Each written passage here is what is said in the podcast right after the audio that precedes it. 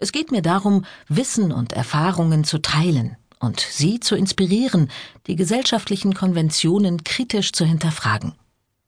Ich möchte das Phänomen Hochsensibilität bekannt machen, um sowohl den zarten als auch den harten Perspektiven für einen starken Umgang mit der hohen Sensibilität zu öffnen. Wer mehr über mich erfahren möchte, der wird in den Zwischentönen hören, dass dieses Hörbuch auch ein sehr persönliches ist. Doch anders als persönlich kann ich ohnehin nicht. Bei mir geht's nicht ohne Nähe, Authentizität und Emotionen. Und wie ist es bei Ihnen? Zartstart. Hochsensible Botschaften. Sensibilität und Stärke? Das klingt nach Gegensätzen, wie Feuer und Wasser, süß und salzig oder hell und dunkel. Wie also soll das zusammengehen? Und wer gibt schon gerne zu, zart im Nehmen zu sein, wo es doch als erstrebenswert gilt, 24 Stunden am Tag verfügbar und leistungsfähig zu sein? Schwäche zeigen? Keine gute Idee. Zugegeben, sensibel sein ist nicht gerade sexy. Oder doch? Dünnhäutigkeit gilt als unprofessionell und zu viele Emotionen stören, erst recht im Job. Das Leben ist kein Ponyhof, nur die Harten kommen in den Garten. Schlafen kannst du, wenn du tot bist. Aha, so ist das also. Sonst kämen die Harten wohl auch nicht auf die Idee, Wortgeschütze wie diese abzufeuern. Nimm dir nicht alles so zu Herzen. Nun stell dich nicht so an. Du bist viel zu sensibel. Nun erzähl doch nicht so einen Quatsch. Mit dir ist es echt schwierig. Leg dir ein dickeres Fell zu. Lass doch mal locker.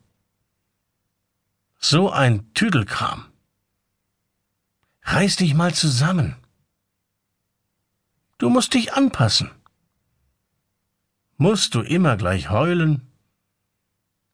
Nimm das doch nicht gleich so ernst. Ein Indianer kennt keinen Schmerz. Entspann dich wieder. Du musst mal realistischer sein. Spielverderber. Das bildest du dir nur ein. Warum bist du bloß so? Woher willst du das denn wissen? Du siehst Gespenster. Sei doch nicht so eine Mimose. Haben Sie den einen oder anderen Satz schon mal irgendwo gehört? Oder zu jemandem gesagt? Ich kenne einige davon sehr gut, weil ich sie oft selbst gehört habe. Andere habe ich in meinen Interviews mit sensiblen oder hochsensiblen Menschen erst kennengelernt. Worte sind mächtig, und in meinem Fall hatten sie tatsächlich die Wirkung von Waffen. Sie haben Wunden hinterlassen. Wenn wir solche Sätze schon in der Kindheit regelmäßig zu hören bekommen, dann machen diese Sätze etwas mit uns.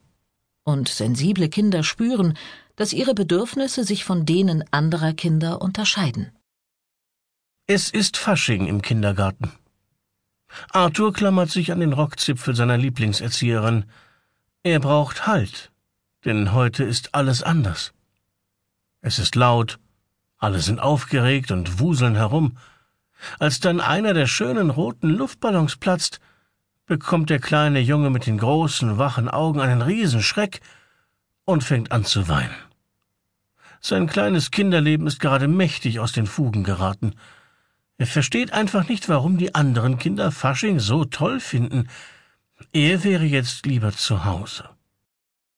Diese Geschichte schildert eine klassische Situation, wie sie hochsensible Kinder immer wieder erleben. Wenn wir älter werden, kommen verständnislose Reaktionen und Wortgeschütze der anderen dazu. Und irgendwann gesellt sich zu dem Gefühl, anders zu sein, noch ein fieser Halunke, ein Kerl namens Selbstzweifel. Viele hochsensible Menschen haben das Gefühl, mit ihrer Wahrnehmung allein dazustehen. Denn die meisten anderen scheinen besser klarzukommen, und dann nimmt die Entwicklung ihren Lauf. Das Selbstwertgefühl fängt an zu bröckeln. Und es mag auch dann nicht so recht wachsen, wenn wir uns in Schule, Studium und Beruf Ziele gesteckt und diese meistens auf Umwegen erreicht haben. Und schon gar nicht, wenn wir wieder mal das Gefühl haben, gescheitert zu sein. Und selbst wenn die Anerkennung der anderen da ist, bleibt ein fader Beigeschmack.